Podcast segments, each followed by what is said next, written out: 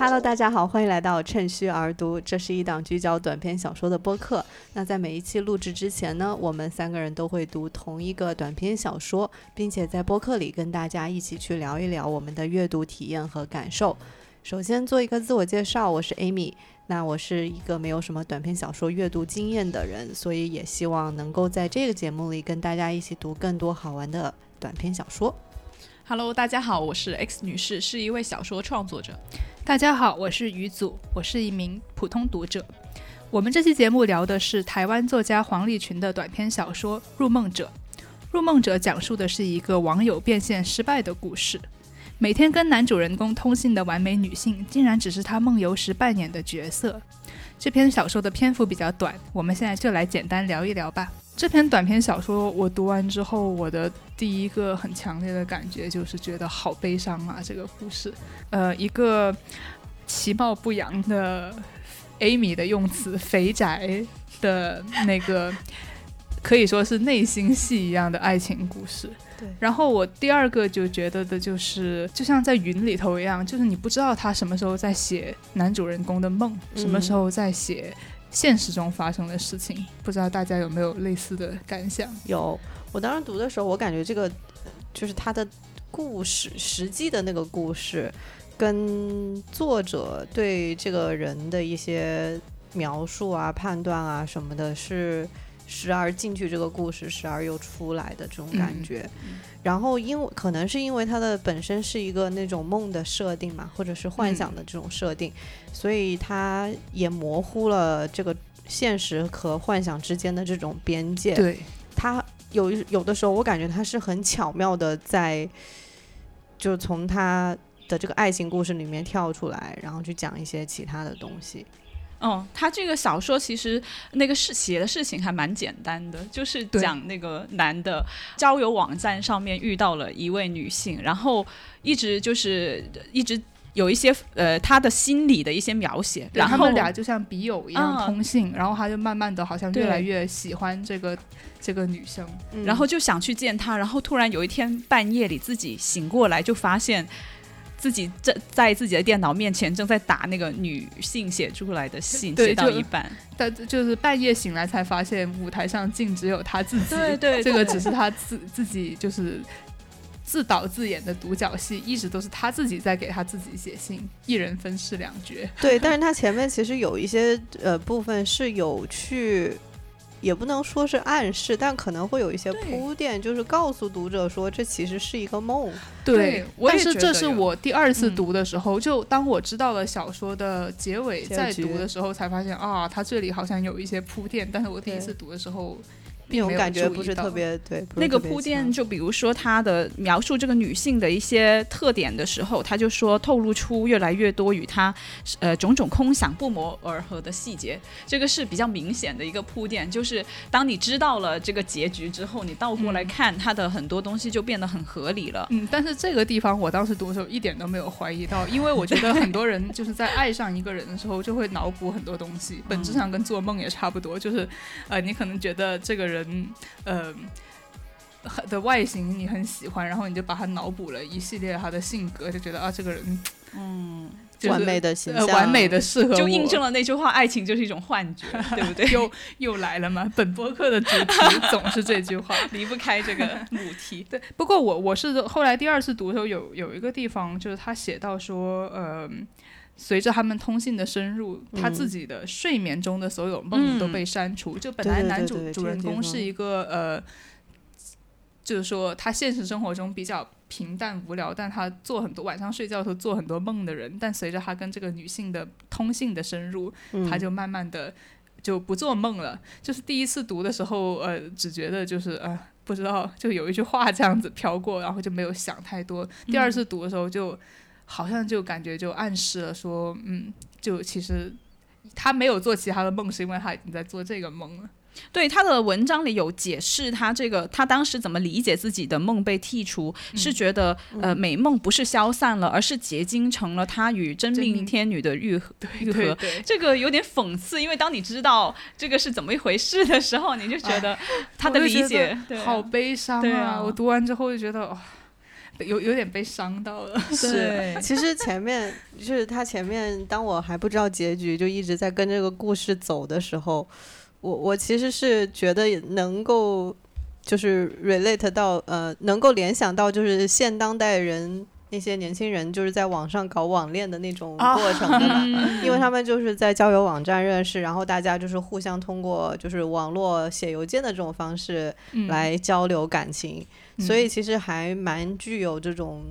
现实感的。嗯，但是读着读着发现，它里面还是有一些设定跟我们所平常就是经常会经历的一些，或者我们听到的一些普通生活中的故事，还是蛮不一样的。呃，对，就是我当当时我也看了一下这个这篇小说的结构，它它分节的嘛，就大概第一节他就做了一个人物的介绍，就是这个男主人公呃是个什么样的人，对他的外形，然后他的工作各方面。第二节就提到了他跟这个女孩的相遇，对对对，就是在第二节的时候，因为他有讲到呃他是怎么跟这个女生就是在写信的时候是一种什么样的一种状态嘛，那其实比如说他呃女孩嗯。给他写的信，他是读三到五遍，然后他一下班就回来，就是回回这个信，不止下班，上班的时候也在想我怎么回，对对对，一直在出错。对对对，是的。然后回信，而且他是回，就是非常非常认真的去写这个信，要花很多时间在上面。就这种东西，我觉得都还是比较能够联想到现实当中大大家就是在交友方面的一些表现的。但是它里面有有写说说说这个人他。就是比较不一样的地方哈，就是说有文章里在这个第二部分有写说，他每天晚上一睡着就马上做梦变成不一样的人。其实我当时读到这个句子的时候，我会我会有一点，我会有一个想法是说，哎，那难道接下来发生的事情是做梦吗？嗯嗯。是是现实吗？对，对他这个地方跟后面有一个地方有呼应，因为在他呃真正发现那个人是自己之前，他其实是梦到了自己跟这个女孩有交合嘛。嗯。然后在这个梦里面，他是写梦中人称是混乱的。对，我觉得这个地方就有点呼应到 Amy 刚刚说他在梦里面变成了另外一个人，他其实就是在这个地方有一点呃暗示他自己切换了他自己的这个身份，在变成了这个女孩。嗯嗯，而且呃，就是哦，在在第二部分的时候，他也他也呃，就是讲到就刚才于祖说的那个，是说他在脑海里面会去描述，就是这个他喜欢的女生是什么样子的，他心中的那个恋爱对象的完美形象是什么样的，我心中的就是他心中的一个想象的一个情况啊，包括什么他的身体啊什么的，然后。呃，这什么长得白一点啊，什么长发呀，什么什么，对，就很多这种他对对方的具象的一些幻想的描写。对，像这些描写的话，都还是比较能够联想到生活中大家的一些想法的。但是同时，他也会说到，说就是。嗯，他说他曾经很会做梦，并且全是现实中匮乏的快美内容，但现在却什么都没有。嗯，没有宝藏，没有象征，没有亵渎，也没有恩赐，只剩密切的黑。所以，就读到这个地方的时候，我就觉得，嗯，好像这个故事还是跟我们平常接触到那些故事会有一些些的不同。我是觉得，就是小说的前面几页或者几节，其实都是一种很现实的节奏在展开的。嗯，就像我刚刚说，呃，先介绍了自己的情况，又介绍了对方的情况，然后就提到了他们怎么还没有见面的这个这个现状。然后我觉得故事突然就好像飞机突然飞到了云层里头的那种感觉，你突然不知道它呃变即将面面对不是不是，你突然就觉得他好像进入了一种亦真亦幻的那种。情情况是在第四节，就是他们就说到第二十八页的时候吧，就从那个大概是向来有。有避开任何反射表面的习惯，就那一句话开始的，就讲到这个男主人公突然有一天在镜子里头发现自己外形突然变了，就而且这个变不是说一点点变，而是说整个样貌都变，变到自己的妈妈都认不出自己了这种程度。然后从因为像这个地方就一看就是很超现实的，因为我们普通人不会就这么变，对。然后我就感觉就像云车云霄飞车一样，从这个时候开始小说的那种。走向就有点超出了读者的想象之外，你不知道他，你就突然就好像变成了一个幻想故事一样，而不是一个现实的故事。对，关于这个就是梦与现实的模糊的这个界限，其实，在刚刚我们一直在聊他的呃梦被剔除的这一个部分，我觉得也是有一点，就是有一点这样的征兆。就当然，呃可能二十八页它是就是让你很明显的感觉到，但可能当他的梦变成了黑的时候，其实也是有一种给我有一种就是梦越界了，就是梦。变成了他跑到了你的现实里面，所以你在原本的那个空间里你就看不到他，因为他已经跑出来了，就有一点这样的征兆。然后当发展到可能二十八页，刚刚余族说第四段的这种就感觉到有异变的这个情况的时候，他已经很外化了，就是他对你的现实已经施加了一些影响。关于这个他的容貌的变化，我觉得也蛮有意思的，就因为这个人是一个就是还蛮典型的人，他对自己的外貌很没有自信，然后他这种。没有自信是到了非常极端的这样的一个地步，就是他觉得自己所有的哪哪都不好，对，都是整个家族遗传缺点的完美 完美的结合，对，太会长对。然后我觉得他这对自己这种认知也很有趣，好像他是从别人的反应里面去认识自己的，他不是通过自己真实的样子。对对，包括开头他说他是呃他是每当送出电影票被拒绝啊，发现别人别人怎么样去。大小眼看他，还以及他在车窗上面看到自己的身影的时候，他就觉得自己呃，对，就好像都是一种客观世界的反馈，他才就是通过这种客观世界的反馈，他就接受了自己容貌的这个不完美。嗯，其实我觉得就是。能不能说，就是这个人他好，虽然是不知道是活在梦中还是梦，就是进入到了生活。能不能说，这个人其实他的生活中好像有一个镜子一样的东西，就他不断的在进行这种呃反馈跟投射，对，然后把他心中的那些东西，就是通过一面所就是可能不存在的镜子，就是或者是他比如说他心里的那种镜子，然后。把它反射出来，然后他看到的其实是这个镜子里的东西。那这个女性的她，其实就是她的另外一个镜子，对不对？对，她通过这个女性，然后反射出来自己好的那一面。嗯，然后所以她的容貌就发生了变化。对，其实我还是猜想这个容貌的变化，我还就是说，之所以我说小说进行到这个部分，就觉得有一点梦和现实不分，因为呃，在这个第就在第四节的开始，就男主人公就变帅了嘛，然后呢。到到最后，他呃，终于有一天突然发现，哦，其实是自己在给自己发邮件之后，他的容貌就回回缩到了原来的样子。然后我在重读这篇小说的时候，我就在想，嗯，到底这个外貌的变化，到底是梦中还是现实中呢？就它到底这个变化本身是发，当然这个客观的还是主观？不是我的，呃，对对对，就是说你当然外貌这种变化，就从我们常识上来说，肯定就是不可能发生的。但是在男主人的心灵中，到底这个到底是在梦里头发生的事情，还是说他他已经到了他现实中，他现实中的容貌发生了这种变化？对，因为他他的这些判断是蛮主观的，就是他感觉大家对他的态度变化，所以他才觉得自己容貌就他是在。这样推断自己容貌发生了变化，但至于别人对他是不是真的是这样，就产生了这样一种模糊性、不确定性，是吗？嗯，反正我就觉得很有意思，就好像是。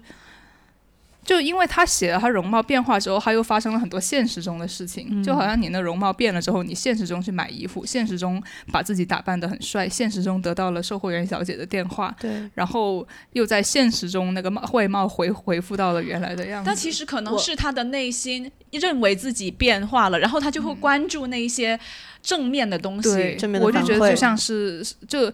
当然有很多种解释的方式，但我自己会觉得，就是说，好像是一种内心的映射。他第一次通过自己的内心，就有一个人给了，就有一个想象中的人给了他一些正面的反馈。他第一次通过这种正面的反馈来看到，就是说自己其实长什么样，或者或者说内心中自己变应该是怎么样。嗯，有道理。而而且我我我觉得还有一个点可以在这个地方讨论一下，就是在那个容貌变化的这一段的最后面，他不是说他什么接受百货公司售货小姐的造型指导，他之前有说他还是蛮自卑的，他花了三天时间才去接受自己这种奇巧的一个意外嘛，就是外外貌的一个突变，然后后来他有在说，就是这个。文章突然就是出现了那种。怎么讲？就是非常话外音的一个句子，说美是阶级，肉身是兵器。他穿越城市中一层一层视线时，知道自己成了统治者。我在想，这个地方是不是就是我当时读到这儿的时候，我有一种感觉，就是是不是拥有美就拥有了一种权利？嗯，我觉得美在现实生活中确实是一种权利。就我觉得这个地方突然有一种变深刻了的感觉，是这句话确实是有一点意思，就是我可以感受到他这种嗯，有一点美貌暴发户的感觉，是吧？就是你本来是一直很缺乏这个东西的，然后你突然有了，你就会觉得他。觉得他无所，就好像从社会的底层跑到了社会的上层，而随着他这种就拥有了这种美的权利之后，其实他的想法改变了。我觉得这个呃小说蛮有意思的地方是，他把中间这个人的内心的变化写的很详细，就是包括他前面其实当他觉得这个女孩子就是神奇般的符合他的想象的时候，他也还。暂时还不想去知道他到底是个什么样的人，就在他嗯猜想了这个女人，她可能是有些不完美的地方啊。但是想到这点，他决定停止，停止这样的想象，就是他不要再去真正的呃知道他他这个人，就要他跟这个女性保持一定的距离的。但当他意识到自己的变化之后，他就。他我觉得他想想法就改变了，对，他就想去见面，对，他就想见他，然后这就是导致了他最后那个悲剧，就是因为他想见他，才会发现那个人是自己，才会导致这样的一个不好的结果。所以我觉得这个这就这个就让呃，就是他的容貌的变化，就伴随着这个他内心的想法的改变，我觉得很有意思，在这个。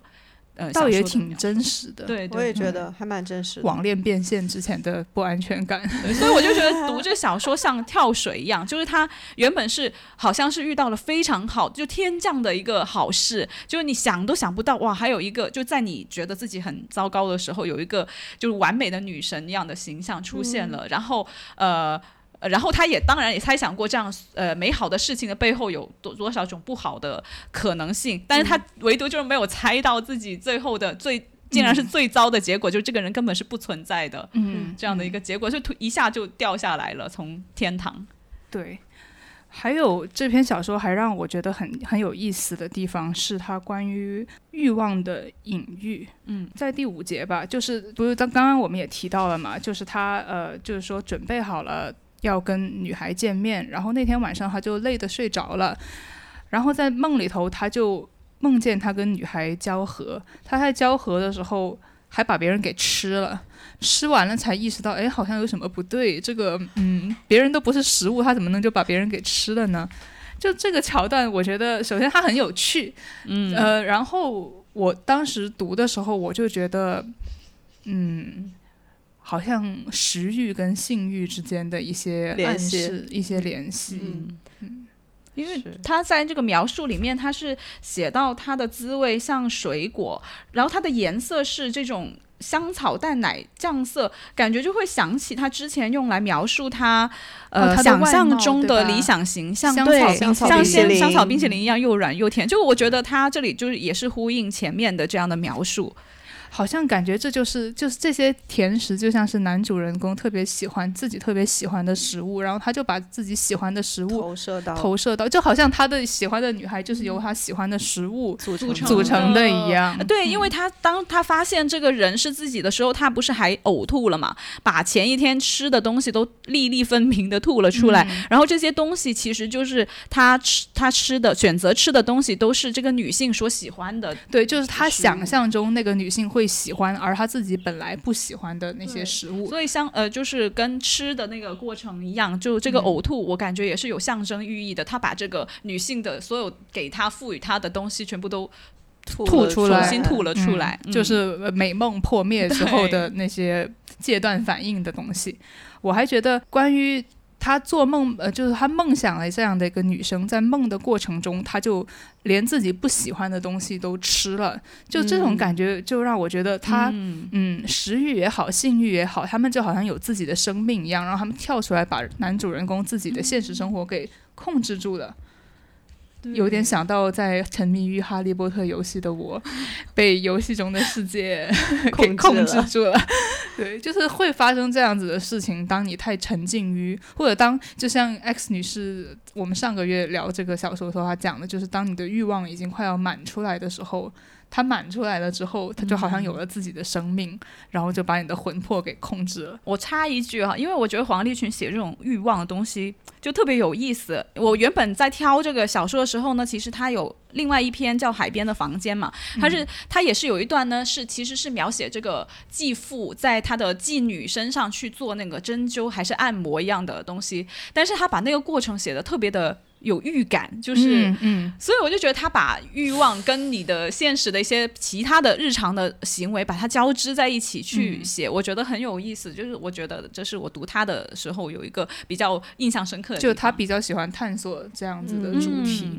嗯，我还就是说，还这个文这篇小说还有一个让我觉得有一点意思的小细节，就是男主人公的职业。他是一个便利店的员工，嗯。素食店店员，素食店店员。哦，素食店哎，等等，对，素食店，二十四页，对，就素食店的店员，就让我觉得，嗯，就这种地方就像是一个容纳社会边缘人的地方，而且它是跟食物有关系的，也是对对对，而且是素食，所以是那种。速成的欲望就是快速的享受这种欲望，然后扔掉就很城市的这种感觉。对，所以我就觉得这篇小说与其说是在谈论爱情，倒不如说是在谈论。梦和欲望，然后讲到这一句，我就觉得很有点弗洛伊德的意思了。对，其实我我我感觉整个故事它本身就是一个好像巨大的象征，虽然它有点超现实的部分嘛，就是你觉得他好夸张啊，这个人就是最后最后最后竟然发现是自己自导自演的戏，但是其实它就像一个大的隐喻。那我们在在我们的呃，比如说情感交往当中，我们又何尝不是自己自编自导了对方的形象？就是这件事情，它不是那么不可信的。嗯，还有有的时候，比如说，当你的嗯，假如你你的欲望也很强烈，就像是变成了像男主人公这样的情况话，就会你也会陷入一种嗯，可以说是饥不择食的状态吧。就是说，你会你会想象很多很多，就比如说，可能你刚好有一段时间很寂寞，然后可能这个人本来你都根本就不会喜欢的，然后突然你就呃。喜欢上了，就是这种情况，我觉得在现实中也是存在的。然后就是说，这样子好像也像是一种。嗯，被欲望控制了的现实生活，在某种程度上，而且我觉得他的这种欲望是跟他不喜欢自己这个是吻合的，就是他这个因为这个女性的形象跟她几乎是互补的，有点对。一个性别是互补的，另外一个就是她喜欢吃的东西都是她不爱吃的，所以她就其实是好像她对这个人的喜爱就是一种对自我的逃离，就是通过喜欢跟这个人交往，然后可以摆脱那个她不喜欢的自己，就有一点这样的。感觉在里面，然后小说的最后一句话，我觉得也是达到了悲伤的顶峰。就是他说他从那个梦里头突然在梦里头醒来嘛，然后就意识到这一切都是假的。然后作者的声音，呃，作者这个时候就说他他完完全忘记了今天是自己三十二岁的生日，只是又开始了一个美梦永不成真的日子。啊，我就觉得这个地方其实有点呼应，呃，就是文呃文章中有一个描写，就是说。嗯，他觉得好运也是会发生在自己呃身上一次的，就好像说什么亲戚什么中彩票啊，就有一些这样子的。就他就是说，他是觉得虽然好事情发生的几率很低，但是他还是有机会发生在我自己身上的。然后怀着这样子的希望，他想着去跟这个女孩见面，最后却发就是却发生了嗯美，就是说。梦想破灭的结局，然后这个时候作者再说一句，说他美梦永不成真的日子，就感觉好像是生活的诅咒一样，盖棺定论了，再一次验证了他的美梦不会成真。对。这个经历。就好悲伤啊！就我觉得有一个地方我有点想不明白的，就是如果按理说这个女性是她自己想象出来的这样一个人，那就是。如果假如这个梦永远她都没有发现是发现真相的话，她是不是就可以在这样的一个循环里面自给自足，就自己给自己这样的情感，然后然后对对，就不需要外面的外界的东西来给赋予她。但这个平衡又好像他是很容易他就会打破的，因为她自己让他意识到，就是像刚刚我们讨论到的，当他意识到拥有这种美的权利的时候，他就想要打破这个系统。就我觉得这种平衡一定会随着他跟这个所谓的女他之间的这种关系的进展。总有一天，这个平衡会被打破。也许不是在见面这件事情上，也许他可以梦到，就假设这个他们俩的故事继续在这个呃信邮件里面继续发生，就所谓的在男主的这个梦里面继续发生的话，有可能他们俩真的可以在梦里就是继续见面，然后见面之后，可能后面还会有一些其他的事情。但我觉得总有一天，就是反正这个故事的结局注定就是一个。哦，不完美的结局，他还是会通过别的事情去打破男主想要去维持的这种平衡。因为人的欲望，它就是不同不停的膨胀，他们有一个天花板的，啊就因为他不停的膨胀这个欲望，所以他才是会失去他现在有的这个。而且我觉得，呃，这个肥宅在这个文章里面的，就是他本质上，如果我们从这个人物的那种他描写的人物设定跟心理去看的话，他本身是非常不自信，然后他总是会担心很多事情。就他是非常谨慎、卑微的这样的一个状态，所以我觉得这种不安全的状态，会把很会把他自己自编自导自演的这个故事，最终还是带向不完美的结局。啊，就是在他想这个男主想要见面之前，嗯、文章里面提到说他们都没有提过见面的事，这个默契原本让他心内安稳，然后呢，后来他就开始了一段猜想。其实读到这个地方的时候，我当时有去想过，就是在二十七页，嗯，嗯，就是他们之前一直是那个邮件往来嘛，我当时就想，哎，这个网恋会奔现吗？然后这时候文章就出现了一大段，就是关于这个男肥宅的一个内心戏。然后他说，这种像一个人又像两个人，也不孤独也不充满的日子，开始让人心烦，然后让人不断萌生那样这样那样的猜想。其实他他当时在写这一段的时候，应该是给出了五个猜想。就是关于这个女生的不同的猜想，而且每一个猜想都是负面的。对，就、嗯，我当时就在想，怎么可以把对方想的这么不好？就是其实我还是很能理解这种心情。这就是你刚刚说他的那种不安全感，而且他是自我厌恶的，就是因为他自己讨厌他自己，他也没有办法想象别人也喜欢他。他是不相信这个事情会发生，好像前面好像他也有说，他他要就最呃，在小说第一句话，他就说他要连续重开机六次，写了一周以来第一次早，下楼买了凉面什么什么的，才能相信眼前发生的事。他是多么的不相信这个美梦会成真，他本身就是对很悲观、很负面的想法。还有他当时给那个女生就是发出要去见面的邀约的时候，也是发完之后立刻关机，我就觉得好真实，因为他很害怕就是被拒绝的结局。对，而且怎么说呢，就感觉男主人公之所以不喜欢自己，纯粹就是外表的。好像，嗯当然可能也包括自己对自己社会地位啊，或者说嗯是这种的厌恶，但主要是关于外表的。就他一切的不自信的来源就是外表。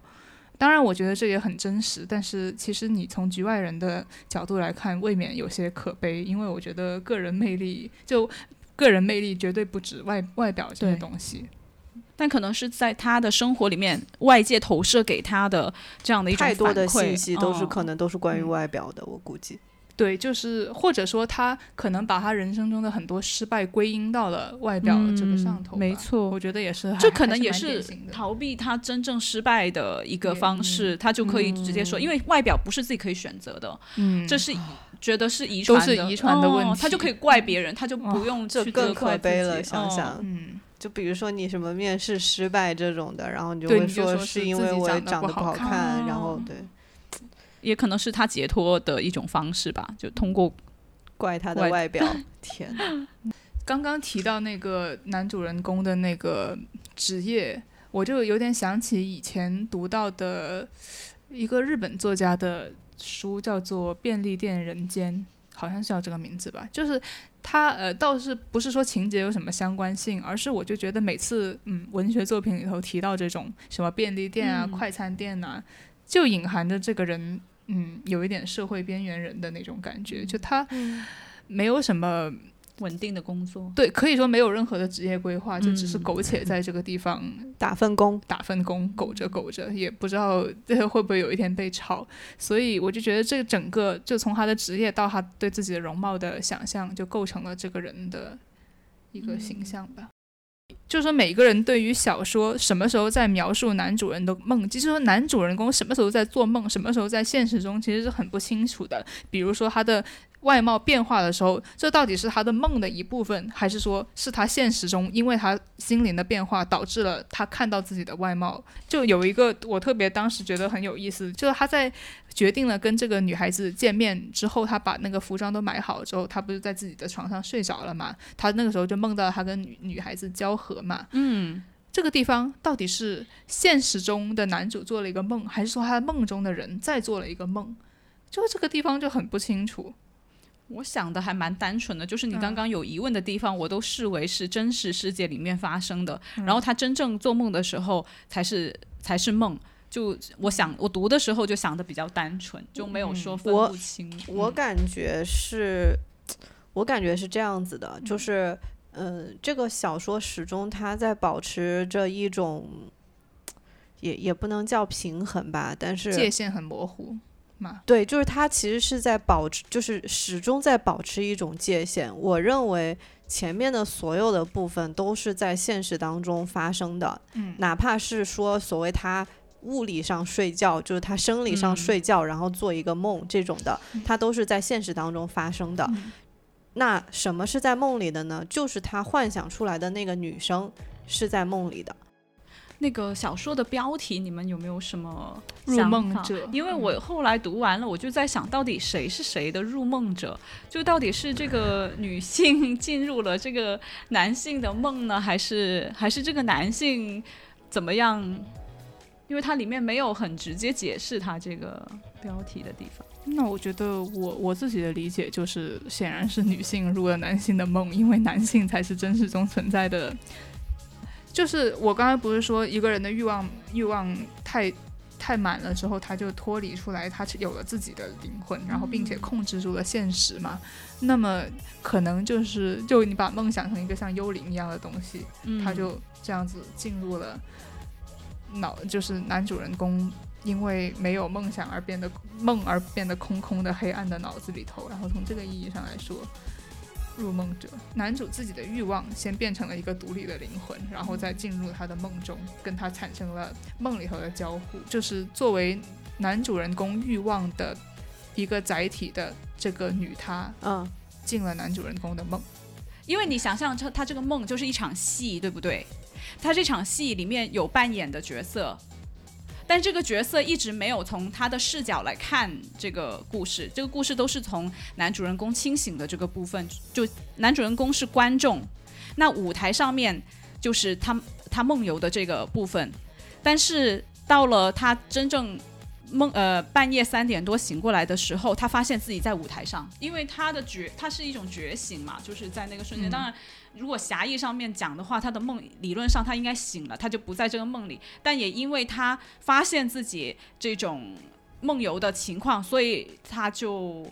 发现了自己是在自己的梦里面。我我一直觉得，就还是还是就你你其实就是把把这个故事换了一个角度来讲，因为所谓的发现自己在梦里头，你也可以说是梦醒的时候发现自己做了一个梦，哎，不一样，因为他的他是就是他的梦是他自己做出来的，嗯，跟跟我们平时梦醒发现那个梦是不一样的。就我们梦醒，我还是觉得那个是旁观者嘛，梦就是就是演了一场戏。因为他的梦是在现实里面的，他的梦不是只存在于他的他的就是，呃，就不是不是只存在于他的大脑里面的，所以他就算你说好像梦醒了，实际上这梦没有醒，因为他他他在进行着他这个梦，就是他的梦的维度是在现实里面的。